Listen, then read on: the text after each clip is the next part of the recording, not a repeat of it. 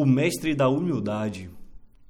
Um dos palestrantes mais renomados da atualidade é Mário Sérgio Cortella, o filósofo pop.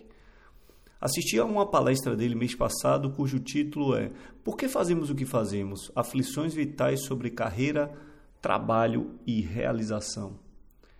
A palestra foi muito boa, como esperava. Mas o que mais me chamou a atenção foi que, assistindo pela segunda vez a uma palestra dele, ele fez a mesma prática de ficar ao final para autografar livros e tirar fotos com todos os admiradores e fãs que quisessem. A fila que se formou demorou mais de duas horas.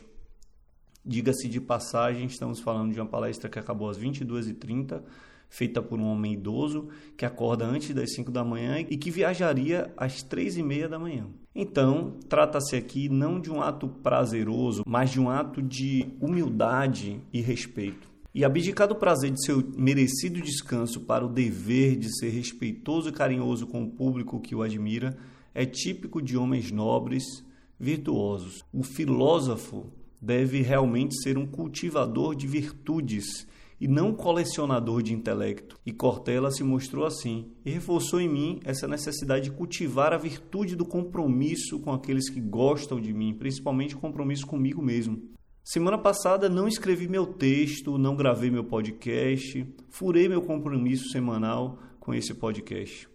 Ninguém me cobrou, mas é um compromisso que tenho comigo mesmo e isso me incomodou. Furar um compromisso consigo próprio deveria ser o mais incômodo furo que possamos ter, pois o compromisso conosco mesmos é geralmente o primeiro a ser quebrado, mas o compromisso com os outros nós sempre procuramos cumprir o que, na minha visão, é equivocado. Sou palestrante, tenho empresa de treinamentos e palestras, e tendo um banco de palestrantes, sei que a função de um palestrante é encantar pelo seu conhecimento e levar à plateia reflexões que podem ser reveladoras sobre si mesma e sobre seus projetos pessoais e corporativos. Não é função dele, a não ser que tenha sido acordado em contrato, o autógrafo em livros e ficar um tempo depois da palestra para tirar fotos com a plateia.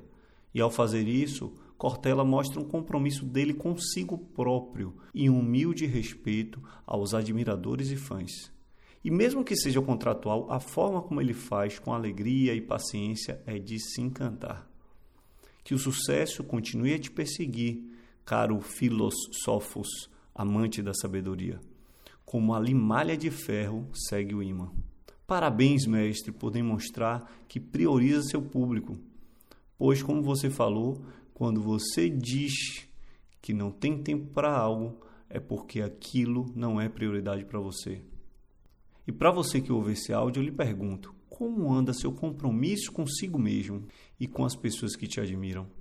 Cultivar esse compromisso é cultivar o que você tem de melhor.